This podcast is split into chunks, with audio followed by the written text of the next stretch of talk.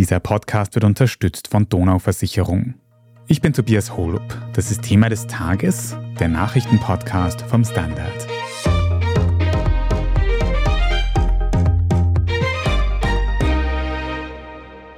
Ich kann Ihnen garantieren, dass 96 Prozent nach unserem Steuermodell der Sozialdemokratie, das wirklich nur bei den Superreichsten angreift, 96 Prozent der Bevölkerung werden weniger Steuern bezahlen.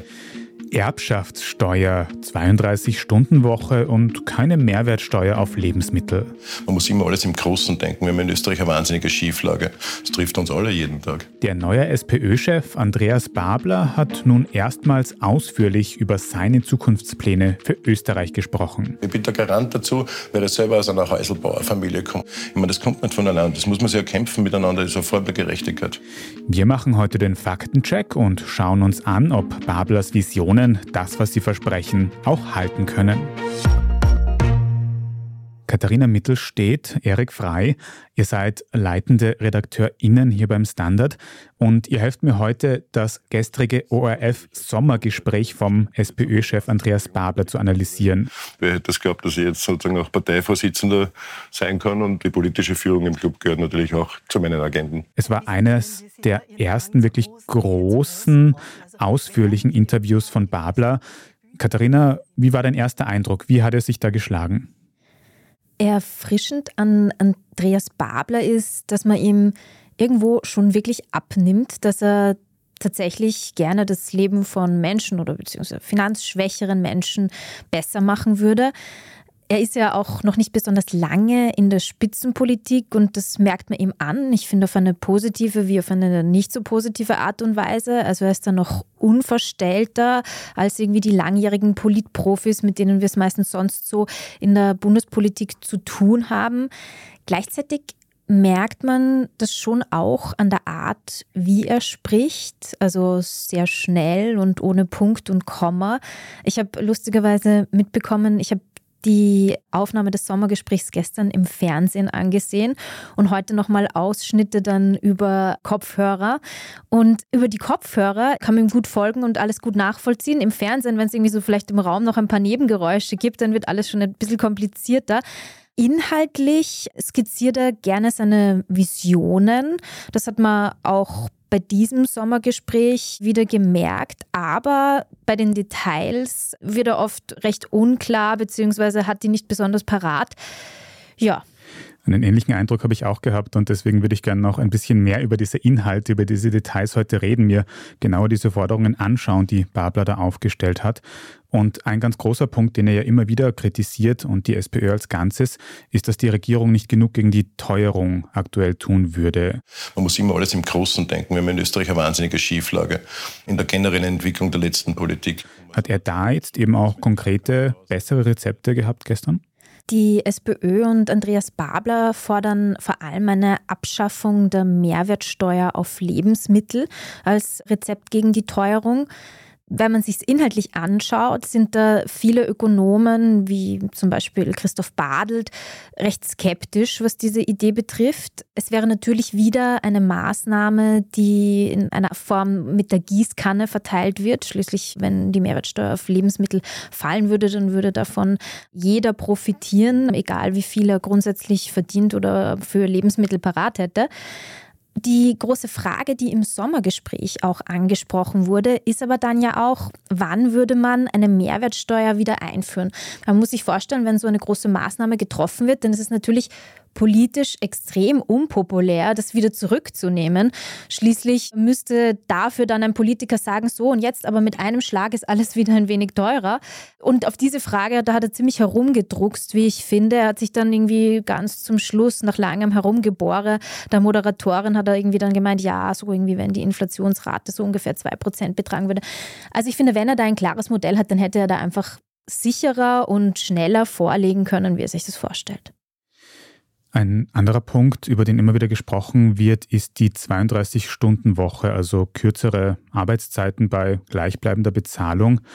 Ist das in Österreich realistisch? Ist Babler bei dieser Forderung geblieben gestern? Also nicht einmal Andreas Babler, muss man dazu sagen, sagt, dass es von jetzt auf gleich realistisch wäre, eine 32-Stunden-Woche bei vollem Lohnausgleich einzuführen. Auch das ist wieder mehr eine Vision, die er skizziert. Er sagt, und das hat er auch durchargumentiert in diesem Sommergespräch, die Menschen haben sich das verdient, weil, wie er sagt, Arbeitnehmer eben auch viel produktiver wurden. Er hat das verglichen mit einem Marathon. Also je schneller man rennt, desto eher braucht man dann auch wieder eine Pause.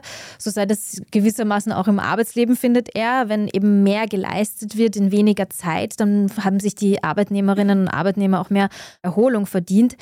Aber realistisch ist das in kürzester Zeit natürlich überhaupt nicht. Selbst wenn man sich vorstellen würde, dass kommendes Jahr aus der Wahl ein Kanzler Andreas Babler hervorgehen würde, wonach die Umfragen derzeit ja nicht aussehen, muss man sagen. Aber selbst wenn man von dieser Annahme ausgeht, dann ist es wohl ganz bestimmt auch nicht so, dass dann nächstes Jahr plötzlich die 32-Stunden-Woche ins Land ziehen würde. Babler zeichnet eigentlich ein sehr pessimistisches, fast dystopisches Bild vom Leben in Österreich. Die Menschen können sich das Leben nicht mehr leisten. Die Arbeitswelt ist so, dass es jeden völlig fertig macht, dass man Burnout hat, dass es alles viel zu viel zu schnell ist. Und da ist dann die Frage, ob das wirklich auch der Lebensrealität von vielen von der Mehrheit auch von den Wählerinnen und Wählerinnen trifft. Und was dann Babler bei der ganzen Frage der 32-Stunden-Woche halt nicht anspricht, ist, doch die Tatsache, auch wenn man es über viele, viele Jahre dorthin kommt, am Ende bedeutet es, dass Menschen dann auf Bezahlung verzichten müssten, die sie ja haben könnten, wenn sie mehr arbeiten würden. Und dieses Dilemma zwischen Bezahlung und Arbeitsstunden, die leisteten Arbeitsstunden versucht er immer irgendwie mit einem Argument von, naja, früher war es ja auch möglich und die Wirtschaft wächst ja ohnehin, irgendwie herunterzuspielen. Mhm. Also die 32-Stunden-Woche eher noch absolute Zukunftsmusik. Und das bringt mich zu einem anderen Zukunftsthema, wo es mich sehr interessiert hat zu sehen, wie Andreas Babler steht, nämlich die Klimakrise. Was sind da Bablers Lösungen? Also beim Thema Klima, finde ich, ist er so im ganz groben recht klar positioniert und trotzdem inhaltlich relativ schwach. Er meint zum Beispiel, ja, Tempo 100, das war eigentlich mal im parteiinternen Wahlkampf eine Forderung von ihm ja, also er fährt jetzt Tempo 100 eigentlich freiwillig und da ist er ein Vorbild, aber verpflichtend, weil da gab es ja recht viel Gegenwind innerhalb seiner Partei, ist er das eben keine Forderung der SPÖ. Eine CO2-Bepreisung, da ist er auch skeptisch, die will er eigentlich lieber wieder abdrehen. Das war ja eigentlich quasi eine der großen Errungenschaften dieser Regierung der Grünen, wenn man so möchte, auch wenn die CO2-Bepreisung sehr niedrig ist. Was er vor allem fordert, ist der Ausbau von Öffis in ländlichen und abgelegeneren Gebieten. Die erste und die zweite und die dritte Priorität ist, öffentlichen Verkehr auszubauen. Das ist die wichtigste Geschichte, wenn Sie mich fragen, was den Verkehr anbelangt. Also gibt es gar nichts anderes. Da möchte ich auch gar nicht sagen, dass das eine schlechte Forderung ist, aber auch da steckt der Teufel ziemlich im Detail, weil für wenige Menschen, die irgendwo sehr abgelegen wohnen, muss man dann Öffis schaffen bzw. in Kauf nehmen, die sehr oft leer fahren oder sie fahren eben nur sehr selten, aber dann sind sie wieder relativ unattraktiv. Also da gibt es relativ viele Dinge zu klären. Konkret äußert es sich da aber eigentlich gar nicht. Also auch da noch einiges zu klären. Schauen wir uns ein Thema an, wo wir vielleicht schon mehr sagen können. Auch ein ganz großes Steckenpferd der SPÖ und von Andreas Babler, nämlich Vermögenssteuern. Erik, was kann man denn schon darüber sagen, wie sich Andreas Babler solche Vermögenssteuern konkret vorstellen würde? Ja, also es gibt da zwei Möglichkeiten, zwei Zugänge wie man Vermögen besteuern kann. Man kann es laufend machen. Das wäre eine echte Vermögenssteuer, wo reiche Bürgerinnen und Bürger Jahr für Jahr einen gewissen Prozentsatz ihres Vermögens an den Fiskus abgeben müssen. Das hat Babler ursprünglich schon relativ lautstark gefordert, hat es aber kein konkretes Modell vorgelegt, sondern in dem Sommergespräch vor allem die Kritiker daran heftig attackiert, gesagt, die haben keine Ahnung und da wird nur Schwarzmalerei betrieben. Wo aber Babler schon konkret geworden ist, beziehungsweise die SPÖ, ist bei der Erbschaftssteuer. Die fällt nur einmal an, nämlich im Todesfall, wenn ein Vermögen vererbt wird. Und da hat die SPÖ eigentlich in den Tagen vor dem Sommergespräch ein Modell vorgelegt. Dieses Modell ist nicht neu. Es war vor ungefähr neun Jahren ein ähnliches Modell mit den gleichen Zahlen bereits von der SPÖ ins Spiel gebracht, bis zu einer Million Euro eine Freigrenze, also jede kleinere Erbschaft bleibt steuerfrei. Und dann steigt dieser Steuersatz ab einer Million in Stufen auf 25, 30 und schließlich über 10 Millionen Euro auf 35 Prozent. Was Babler jetzt ganz neu hereingebracht hat, war, dass er im Gegenzug die Grunderwerbssteuer auf Erbschaften und Schenkungen, hier ganz wichtig, wenn man Erbschaften besteuert, muss man auch Schenkungen besteuern, sonst würden einfach alte Menschen sagen, ich verschenke mein Vermögen und erspare mir die Steuer. Mhm. Also diese Grunderwerbssteuer, die jetzt anfällt von 3,5 Prozent, was ja nicht sehr hoch ist, die will er abschaffen und damit alle Häuselbauer entlasten, damit wieder der großen Mehrheit von Österreichern und Österreichern und Steuerzahlern ein Zuckerl geben, dafür aber die Reichen umso härter besteuern, zumindest im Todesfall beziehungsweise die Erben. Ich habe schon erste Details von diesem Modell mitbekommen und muss ehrlich sagen, ich bin teilweise noch ein bisschen verwirrt. Vielleicht können wir uns das noch ein bisschen genauer anschauen, weil Babler nämlich auch ein Konzept hineingebracht hat, das er Lebensfreibetrag nennt. Was ist damit gemeint? Wie soll das funktionieren? Naja, das ist insofern wichtig, weil es gibt ja Menschen, die ja von mehreren Personen erben. Einmal von einer Großtante und dann vielleicht von den Eltern. Und da ist es entscheidend, dass das dann zusammengezählt wird. Das heißt, wenn es sich irgendwie aufteilt, auch durch verschiedene Erbschaften, hat man nicht Glück gehabt, sondern es wird alles summiert. Und sobald die Millionengrenze der persönlichen Erbschaften erreicht wurde, und es ist auch ganz wichtig zu bedenken, es geht nicht um den Erblasser, was er hinterlässt, sondern wie viel einzelne Erben verdienen. Und dort spielt die Millionengrenze dann hinein. Sobald diese Millionengrenze erreicht wurde, beginnt die Steuer zu greifen. Das ist ein vernünftiges Modell, weil man ja sonst wirklich auch möglicherweise auch über Schenkungen und so sich dieser Steuer entziehen könnte. Mhm. Und wenn ich das richtig verstehe, geht es auch wirklich um die individuelle Person, die erbt. Also wenn zum Beispiel zwei Geschwister eine Million erben, dann wird dieses Erbe auch aufgeteilt und es zählt für jeden nur als eine halbe Million. Katharina, wolltest du noch was sagen? Was man vielleicht noch ergänzen könnte, weil ich das Gefühl habe, dass es da sehr oft Missverständnisse gibt.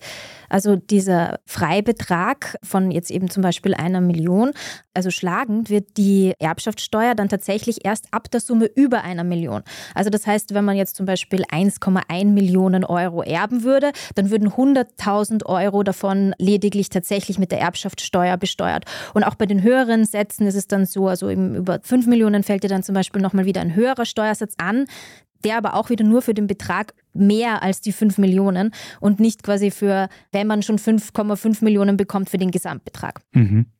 Und verstehe ich das auch richtig, dass diese ganzen Beträge und Grenzen für die gesamte Erbschaft zählen, egal ob das jetzt eine Gelderbschaft ist oder eine Immobilie, die ich erbe, das wird alles zusammengezählt. Absolut. Alles, was hineinkommt. Und das Gute bei einer Erbschaftssteuer im Unterschied zur Vermögensteuer ist, sobald eine Verlassenschaft da ist, muss sie ohnehin bewertet werden. Ein Notar wird hier aktiv und das Gericht ist hier involviert und diese Bewertung ist auch immer möglich, auch wenn es um Kunstwerke geht, um Autos. Bei einer Vermögenssteuer, von der Babler jetzt offenbar weniger reden möchte, obwohl sie zum Teil politisch vielleicht sogar noch attraktiver klingt, weil sie nur danach klingt, dass es wirklich die Reichen bezahlen müssen, da müsste man laufend, Jahr für Jahr ständig Bewertungen vornehmen. Und das ist etwas, was zumindest administrativ viel Aufwand hervorruft oder in den Augen von Kritikern, auf die Babler auch dann heftig reagiert hat in dem Sommergespräch, zu Schnüffeleien führen würde, dass dann jemand ständig in dein Haus hinausschauen müsste und sagen, na was hast du jetzt an Vermögen? Mhm. Also Erbschaftssteuer auf jeden Fall der praktisch einfachere Zugang. Katharina, du hast es gerade schon so ein bisschen angefangen. Vielleicht können wir einfach ein Rechenbeispiel machen, damit ich das Ganze noch besser verstehe. Wir haben schon gehört, Immobilien spielen da eine sehr große Rolle. Wir haben auch gehört, dass eine Immobiliensteuer, die es bisher schon gibt, die Grunderwerbssteuer, in diesem Szenario abgeschafft werden würde. Wie sieht dann jetzt meine Steuerbelastung aus, wenn ich zum Beispiel eine Immobilie im Wert von 1,5 Millionen Euro erbe? Wie viel Steuer müsste ich zahlen vor diesem Modell? Wie viel müsste ich jetzt zahlen? Und wie viel müsste ich dann mit Bablers Modell an Steuerlast zahlen? Also derzeit zahlt man etwas weniger als 3,5 Prozent Grunderwerbsteuer. Das liegt daran, dass die Grunderwerbsteuer auch gestaffelt ist. Für die ersten paar hunderttausend beträgt sie nur 0,5 Prozent und dann steigt sie nach und nach. Ich glaube, ungefähr um die drei Prozent wird man dann ungefähr kommen. Unter Bablers Konzept ist die erste Million dieses Hauses steuerfrei und dann zahlt man für die nächsten 500.000 Euro zahlst du 25 Prozent. Das bedeutet 125.000 Euro ungefähr Steuer auf eine Immobilie, die 1,5 Millionen Euro wert ist. Auch das ist jetzt kein riesig hoher Steuersatz, aber natürlich bedeutet es, ich erbe ein Haus und muss dann plötzlich Cash aufbringen, um doch einen hohen Betrag zu bezahlen, was für viele Menschen dann gar nicht so leicht ist. Mhm. Also wenn ich das jetzt so im Kopf überschlage, wir haben im alten Modell eine Grunderwerbssteuer von circa 3%, die wir aber auf diese ganzen 1,5 Millionen zahlen müssten. Das heißt, das wären dann rund 50.000 Euro Steuern, die wir zahlen müssten, in jedem Fall.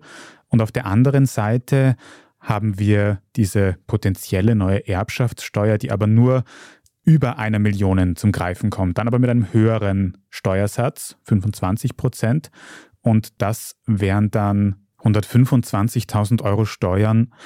Aber man muss auch dazu sagen, wenn wir nicht über diese Grenze gekommen wären, dann hätten wir in diesem Fall gar nichts gezahlt. Also sehe ich das jetzt richtig, dass dieses ganze neue Erbschaftssteuerkonzept von Babler darauf ausgerichtet ist, dass Menschen mit ganz großen Vermögen eben viel und vor allem auch mehr Steuern bezahlen und Leute mit kleinen Vermögen, eben mit kleinen Erbschaften vor allem, insgesamt weniger Steuern zahlen oder gar keine sogar? Genau das ist die Botschaft, die Babler versucht, hier unter die Leute zu bringen. Er sagt, die große Mehrheit der Menschen würden von dieser Steuer befreit werden oder beziehungsweise auch von der jetzigen Steuer befreit werden. Dafür die Reichen, das sind jetzt nicht unsere Leute, so wie er es immer wieder sagt, das sind die Millionäre, die Superreichen und bis hin zu den Mateschitz, die zahlen dafür umso mehr. Natürlich bei einem Milliardenvermögen, so wie es Mark Mateschitz von seinem Vater durch das Red Bull-Unternehmen geerbt hat, da fällt schon ein sehr, sehr großer Betrag dann an. Mhm. Babler sagt ja selbst auch, dass von diesem Modell nur ein ganz kleiner, eben der reichste Teil der Bevölkerung betroffen wäre. Jetzt auch angesichts dieser Zahlen, die wir gehört haben, haltet ihr diese Aussage für nachvollziehbar? Insofern wird das wahrscheinlich stimmen, wobei wie viel von der Bevölkerung betroffen ist, da sind sich selbst die SPÖ nicht ganz sicher. In dem Programm, in dem Modell, das sie nämlich am Tag vor dem Sommergespräch oder am Tag des Sommergespräches vorgelegt haben, war davon die Rede, dass 98 Prozent keine Steuer zahlen werden und nur zwei Prozent es zahlen werden. Am Abend sagte Babel, wenn man genau hingehört hat, 96 Prozent und vier Prozent. Und eins darf man nicht vergessen, diese Wertgrenze von einer Million. Er hat nicht gesagt, dass die dann Jahr für Jahr an die Inflation angepasst werden wird. Vor acht Jahren, als das erstmals vorgeschlagen wurde, da war die Million noch deutlich höher. Da waren viel weniger Leute betroffen. Heute sind von einer Million mehr Menschen betroffen, weil die Inflation inzwischen den Wert einer Million verringert hat. Und wenn die Inflation weiter wirkt in den kommenden Jahren, wird die Zahl derer, die über dieser Milliongrenze bei einer Erbschaft liegen, von Jahr zu Jahr steigen. Und das wiederum anzupassen, ist etwas, was möglicherweise, wenn er tatsächlich einmal in Regierungsverantwortung ist, auch einem sozialdemokratischen Kanzler gar nicht so leicht fallen würde. Ich kann mich erinnern, er hat das irgendwann einmal auf Nachfrage in einem Interview tatsächlich bejaht. Also ja, man müsste quasi dann auch diesen Betrag an die Inflation anpassen, hat es danach aber nie wieder erwähnt. Also von dem her ist unklar, wie er es tatsächlich handhaben wollen würde. Also da sind noch einige Details zu klären bei den Plänen von Andreas Babler. Wir reden hier von einer Situation, wo ein Prozent der Superreichsten in der Konzentration des Vermögens die Hälfte des Volksvermögens des gesamten Landes besitzt. Also das ist diese wahnsinnige Unfairheit. Ich kann Ihnen garantieren, dass 96 Prozent nach unserem Steuermodell der Sozialdemokratie, das wirklich nur bei den Superreichsten angreift, 96 Prozent der Bevölkerung werden weniger Steuern bezahlen. Und wie glaubwürdig diese Aussagen von Babler am Ende des Gesprächs herübergekommen sind, das schauen wir uns gleich noch an. Wir sind gleich zurück.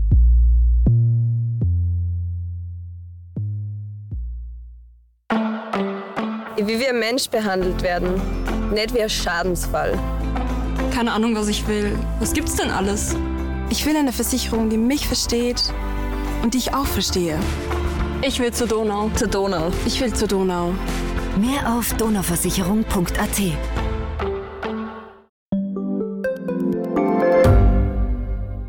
Wie viel Geld macht eigentlich glücklich? Werde ich mit Daytrading reich? Und ist jetzt der richtige Zeitpunkt, um in China zu investieren? Das und mehr sehen wir uns in der neuen Staffel vom Standard-Podcast Lohnt sich das an? Wir, das sind Davina Brumbauer, Alexander Amon und Michael Wendisch.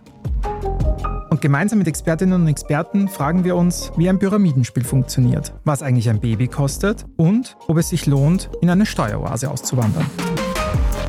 Lohnt sich das? Der Standard-Podcast über Geld findet ihr jeden Dienstag auf allen gängigen Podcast-Plattformen.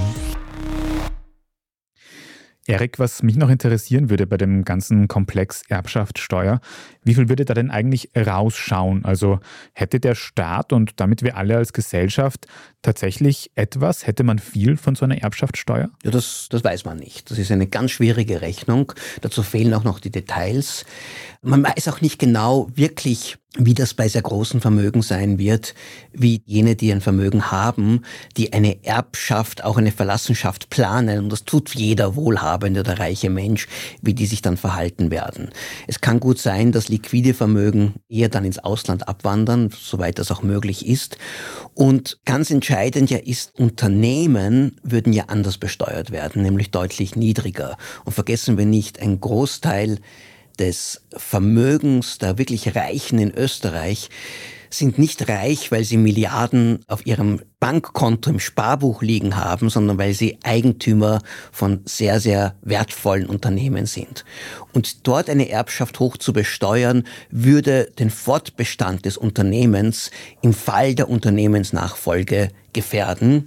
Und da hat Babler ein anderes Modell vorgelegt, das an dem deutschen Vorbild sich richtet. Dieses Modell sagt, 85 Prozent bleibt völlig steuerfrei und nur 15 Prozent des Substanzwertes des Unternehmens würde dann unter diese Regel fallen, bis zu einer Million steuerfrei und dann darüber. Und das sind natürlich schon viel, viel geringere Beträge. Ein drittes Thema in Österreich ganz wichtig. Die meisten Reichen haben ihr Geld in Stiftungen, haben sie in Privatstiftungen gestellt. Da sind sie ja formal ja selbst nicht mehr Eigentümer. Also da kann man sie ja nicht mehr besteuern, da kann man nur die Stiftung besteuern.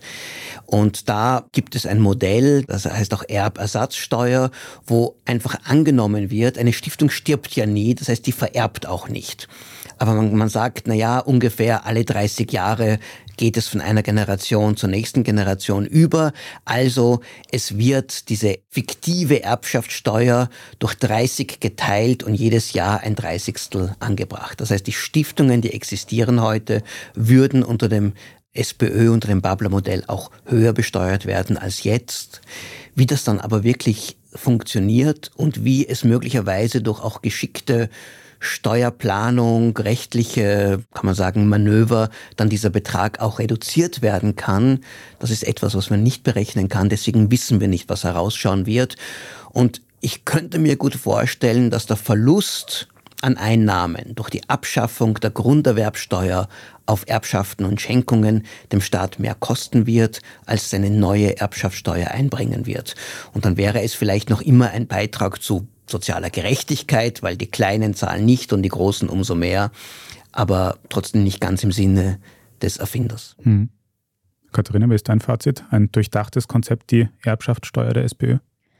Naja, es ist jedenfalls ein Konzept, das jetzt vorliegt und unter dem man tatsächlich sich etwas vorstellen kann. Aber wie Erik schon gesagt hat, ist natürlich vieles unklar. Hinzu kommt ja auch noch, es wäre eine wohl recht unstete Einnahmequelle, weil in einem Jahr, in dem zum Beispiel dann irgendwie drei Superreiche tatsächlich sterben und deren Erbe irgendwie vermacht würde, würde der Staat womöglich recht gut einnehmen durch diese Erbschaftssteuer und dann im nächsten Jahr aber womöglich deutlich weniger. Also es ist eine sehr schwer kalkulierbare Größe im Budget des Staatshaushalts. Es gäbe ja ein alternatives Modell, das ja immer wieder auch von Ökonomen oder Steuerexperten vorgeschlagen wird. Das wäre eine viel niedrigere Steuer auf Erbschaften, aber dafür auf eine viel größere Zahl von Menschen. Damit genau diese Schwankungen nicht eintreten, damit es nicht davon abhängt, ob jetzt Mateschitz stirbt und vererbt, sondern dass es einfach jedes Jahr eine gewisse Zahl von Erbschaften gibt. Aber das ist unpopulär vor allem bei den Erblassern. Jeder hat das Gefühl, was ich in meinem Leben erarbeitet habe, muss ich ohne irgendeinen Cent abzugeben an meine Kinder und Enkel weitergeben. Ich glaube, Erben sind viel eher bereit, hier ein bisschen was der Gemeinschaft zu geben und aus Sicht eines doch etwas klassenkämpferischeren SPÖ-Chefs nicht das, was er vorschlagen möchte. Er möchte die Reichen besteuern und sonst niemanden. Und man muss sagen, gerade die SPÖ hat ja sehr lange Zeit auch unter diesem Narrativ gelitten, dass sie so dem Tafelsilber der Oma irgendwie auf der Lauer liegt. Und das wurde dann mit einer sehr jahrelangen, immer wieder mal aufblühenden Kampanisierung irgendwie klargestellt. Nein, es geht tatsächlich, es wurde dann dieses Framing auch mit dem Begriff Millionärssteuer und so. Also das war ein relativ langer Prozess, dass die SPÖ versucht hat, sich von diesem Narrativ auch zu entfernen, das anfängliche angehaftet hatte. Ich sehe schon, eine Erbschaftssteuer ist ein sehr großes und komplexes Thema. Es liegen jetzt auf jeden Fall mal Konzepte der SPÖ auf dem Tisch und ich würde gerne noch kurz ein bisschen allgemeiner über den Auftritt von Babler sprechen als Abschluss.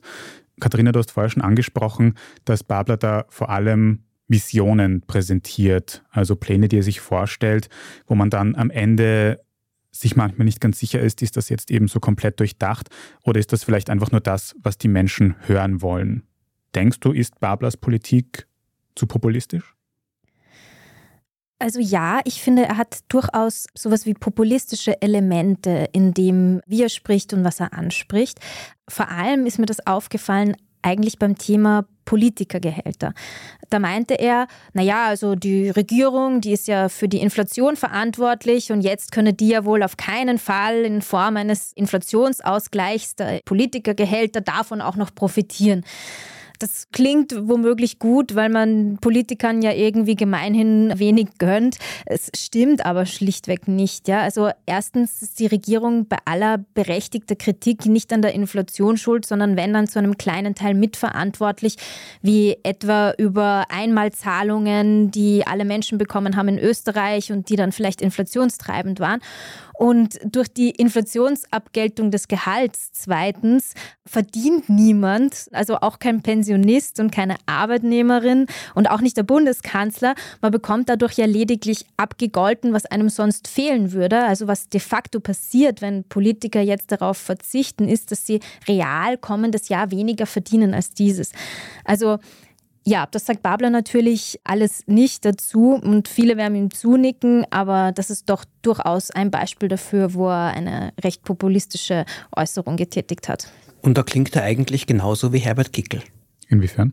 Naja, Kickel sagt genau das Gleiche. Diese Politiker verdienen nicht eine Gehaltserhöhung in einer Zeit, wo es den Menschen schlecht geht wegen der Inflation. Ja, also es ist im Grunde schon auch so diese klare Wir da unten gegen die Elite da oben. Dieses Narrativ, ja. Ein persönlicher Vergleich zwischen Andreas Babler und Herbert Kickel ist eine Sache, die ich heute nicht so direkt erwartet habe.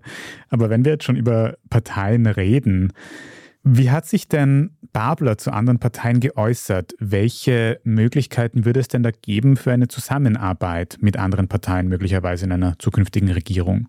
Das ist ganz interessant. Andreas Babler spricht in Bezug auf die ÖVP von der radikalisierten ÖVP, mit der er nicht koalieren wolle. Aber nämlich mit so einer radikalisierten ÖVP, die jetzt zwölf Stunden Arbeitstage eingeführt hat, die Zerschlagung der Krankenkassen hat, sage ich, wir werden verhindern, dass man jetzt schon weiß, jede Stimme, die der Karl Nehammer, jede Stimme, die der Ö die ÖVP bekommen wird, ermöglicht Herbert Kickl als Kanzler. Und, Und die Beispiele, die er dann nennt, warum die ÖVP radikalisiert sei oder war, sind der Zwölf-Stunden-Arbeitstag und die Zerschlagung der Krankenkasse, wie er das nennt, durch die ÖVP unter, muss man dazu sagen, Sebastian Kurz. Also das ist schon länger gediehene Projekte. Er lässt sich da also, wenn man so möchte, eine Hintertür offen, weil er könnte ja auch sagen, na ja, also irgendwie die korrupte ÖVP, die sich irgendwie in Verfahren oder zumindest irgendwie Ermittlungen wegen mutmaßlicher Korruption befindet, mit der möchte ich irgendwie nicht. Aber nein, so formuliert es nicht. Es stellt das auf den Zwölf-Stunden-Tag ab und die Krankenkassen ja, also es bleibt offen, was dann nach der kommenden Wahl irgendwie übrig bleibt oder wie sich das dann gestaltet. Mit der FPÖ, und ich glaube, da ist er sehr glaubhaft, will er nicht koalieren. Das will auch irgendwie in der SPÖ sonst, glaube ich, so gut wie niemand. Also die Freiheitlichen unter Herbert Kickl sind, glaube ich, für die SPÖ tatsächlich einfach keine Option. Man muss dazu sagen, besonders viele Optionen bleiben dann im Hintergrund auch nicht mehr übrig, weil auch wenn Andreas Babler, wie er selbst sagt, davon ausgeht, dass er die stärkste Kraft wird nach der kommenden Wahl, wonach es momentan in Umfragen nicht aussieht. Aber ist ja auch noch in der Zeit hin. Also ich will ihm das jetzt auch nicht komplett absprechen. Aber es zeichnet sich aktuell tatsächlich überhaupt nicht ab. Und selbst dann ist eine progressive Mehrheit noch in weiter Ferne. Also eine Koalition zwischen SPÖ, Grünen und NEOS. Also ja, es wird wohl schwierig, sagen wir so. Und eine Koalition zwischen Babler, SPÖ und NEOS, das wird keine Kinderparty sein, weil die beiden absolut bei ganz vielen, bei fast allen wirtschaftlichen Themen doch ganz konträre Meinungen haben. Gerade auch wegen solchen Vermögensteuern vielleicht. Vermögensteuern, Arbeitszeitverkürzung, alles Mögliche sind sie, die kommen nicht leicht auf einen grünen Zweig. Bei den Grünen haben wir Aussagen gehört, dass CO2-Steuern eben nicht das Ideal von Babler sind. Also auch da vielleicht nicht die größte Menge an ja. Überschneidung. Wie ist denn jetzt euer Fazit nach diesem Sommergespräch, nach all diesen Infos, die wir jetzt von Babler nochmal gehört haben? Hat Andreas Babler einen glaubwürdigen, einen stichhaltigen Plan für die Zukunft von Österreich? Ich würde sagen, Andreas Babler hat eine Idee, wie Österreich aussehen soll, wenn es nach ihm geht. Und ich möchte das gar nicht kleinreden. Das ist, finde ich, in Zeiten von politischer Visionslosigkeit doch schon etwas. Allerdings von einem Plan würde ich da noch nicht sprechen. In vielen Fällen ist es mehr eine Art Utopie oder wie Erik meinte, auch in manchen Fällen vielleicht eine Dystopie, die er zeichnet und der Weg dorthin, wie dann seine Ideen umgesetzt werden könnten, der ist noch nicht besonders klar skizziert. Ich fand den schönsten Augenblick im Sommergespräch war ganz zum Schluss, als es darum nur ging, dass er mit Zeichen irgendwie seine Politik beschreibt. Herr Pavler, wir sind jetzt wirklich am Ende und haben uns natürlich für Sie auch was einfallen lassen. Kennen Sie ein Interview, das Interview ohne Worte? Activity Advanced. Pantomime. Kommt drauf an. Und da hat er sich dann auf sein Herz gegriffen. Und das war glaubwürdig und authentisch und das nimmt man ihm auch ab. Er müsste jetzt auch lernen, all das, seine Visionen, seine Vorstellungen vielleicht noch etwas verständlicher, noch überzeugender in Worte zu fassen, damit man doch wirklich dem auch leichter folgen kann, als es am Montagabend im ORF der Fall war. Wir haben jetzt jedenfalls mal einen Einblick in die Gedankenwelt und Politik von Andreas Babler bekommen. Es sind, wie wir ja auch schon angesprochen haben, noch ein paar Monate bis zur nächsten großen Wahl in Österreich. Das heißt, diese Details können auch noch weiter ausgearbeitet werden. Vielen Dank mal euch beiden, dass ihr diesen Babler-Auftritt für uns analysiert habt. Katharine Mittelstedt und Erik Frei. Gerne, danke für die Einladung. Sehr gerne. Wir machen jetzt dann gleich noch weiter mit unserer Meldungsübersicht und sprechen unter anderem darüber, warum das Verfahren gegen Rammstein-Sänger Till Lindemann in Deutschland eingestellt wurde. Wenn Sie, liebe Zuhörerinnen und Zuhörer, in der Zwischenzeit die journalistische Arbeit, die wir hier beim Standard machen, unterstützen möchten, dann geht das zum Beispiel, indem Sie ein Standard-Abo abschließen. Das ist möglich für die Zeitung, für die Website der Standard.at oder wenn Sie unseren Podcast über Apple Podcasts hören, dann kann man dort für ein sogenanntes Premium-Abo zahlen, uns ohne Werbung hören und vor allem sehr unterstützen. Also vielen Dank dafür. Wir sind gleich wieder zurück. Wie wir Mensch behandelt werden, nicht wie ein Schadensfall. Keine Ahnung, was ich will. Was gibt's denn alles? Ich will eine Versicherung, die mich versteht und die ich auch verstehe. Ich will zur Donau. Zur Donau. Ich will zur Donau. Mehr auf donauversicherung.at.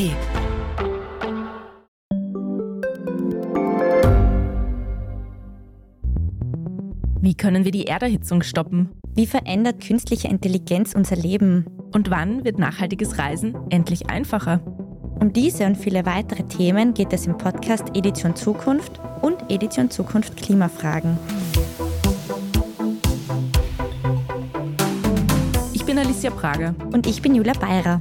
Wir sprechen über Lösungen für das Leben und die Welt von morgen. Jeden Freitag gibt es eine neue Folge, überall, wo es Podcasts gibt.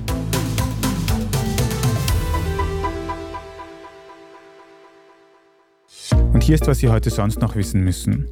Erstens, das Strafverfahren gegen den Rammstein-Sänger Till Lindemann in Deutschland wird eingestellt. Das haben Lindemanns Anwälte heute Dienstag öffentlich gemacht. Lindemann wird von vielen Frauen sexueller Missbrauch vorgeworfen. Laut der Staatsanwaltschaft hätten aber keine Betroffenen selbst Anzeige erstattet, sondern dritte unbeteiligte Personen. Zwar wurden Aussagen von zwei Betroffenen, Shelby Lynn und Kyler Schicks, vorgelegt. Diese hätten laut Anwälten und Staatsanwaltschaft aber keinen hinreichenden Tat Tatverdacht ergeben.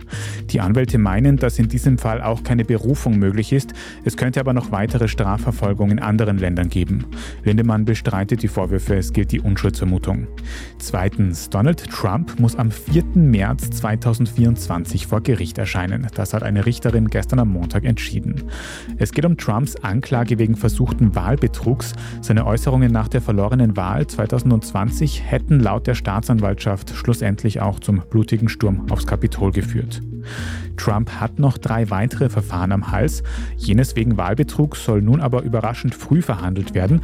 Mit dem Termin im März soll es einen Tag vor dem sogenannten Super Tuesday stattfinden. Dabei werden in vielen US-Staaten die Kandidatinnen und Kandidaten für die Präsidentschaftswahl ausgewählt. Das heißt, es wird kurz nach Prozessbeginn auch über Trumps politische Zukunft abgestimmt. Das Team von Donald Trump wollte den Prozessbeginn um zwei Jahre auf die Zeit nach der gesamten Präsidentschaftswahl verschieben. Die Richterin hat das aber als nicht angemessen zurückgewiesen.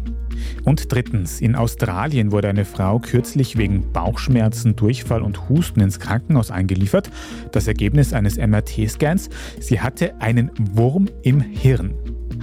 Ophidascaris robertsi heißt der kleine Parasit und der nistet sich normalerweise nur im Körper von Schlangen ein. Dass er nun auch in einem Menschen gefunden wurde, das ist laut den behandelnden Ärztinnen historisch. Passiert sein dürfte das Ganze, weil die Betroffene häufig Wildpflanzen in der Natur einsammelt und verkocht und eben solche Pflanzen dürften mit Eiern des Parasiten belastet gewesen sein. Zumindest in einem Punkt können die damit befassten WissenschaftlerInnen aber beruhigen, soweit es noch möglich ist. Mit einer Infektion von Mensch zu Mensch ist im Falle des Robertsi-Gehirnwurms absolut nicht zu rechnen. Von australischen Riesenspinnen habe ich ja schon mal gehört, aber ein Gehirnwurm, das ist mir neu. Mehr Details dazu und alles weitere zum aktuellen Weltgeschehen können Sie auf der Standard.at nachlesen. Wenn Sie jetzt noch nicht genug von Standard Podcasts haben, dann kann ich Ihnen unseren Schwester-Podcast Lohnt sich das empfehlen. Der geht zwar aktuell in die Sommerpause, es gibt aber Wiederholungen von vorherigen sehr spannenden Folgen.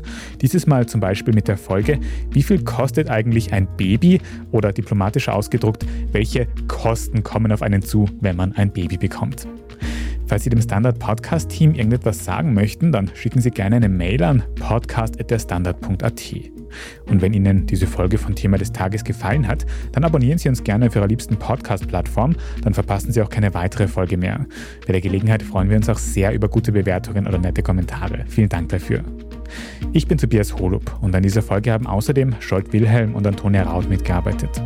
Vielen Dank fürs Zuhören und bis zum nächsten Mal.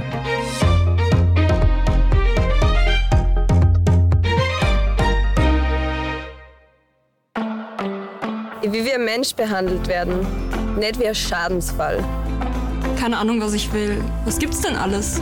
Ich will eine Versicherung, die mich versteht und die ich auch verstehe. Ich will zur Donau. Zur Donau. Ich will zur Donau. Mehr auf donauversicherung.at.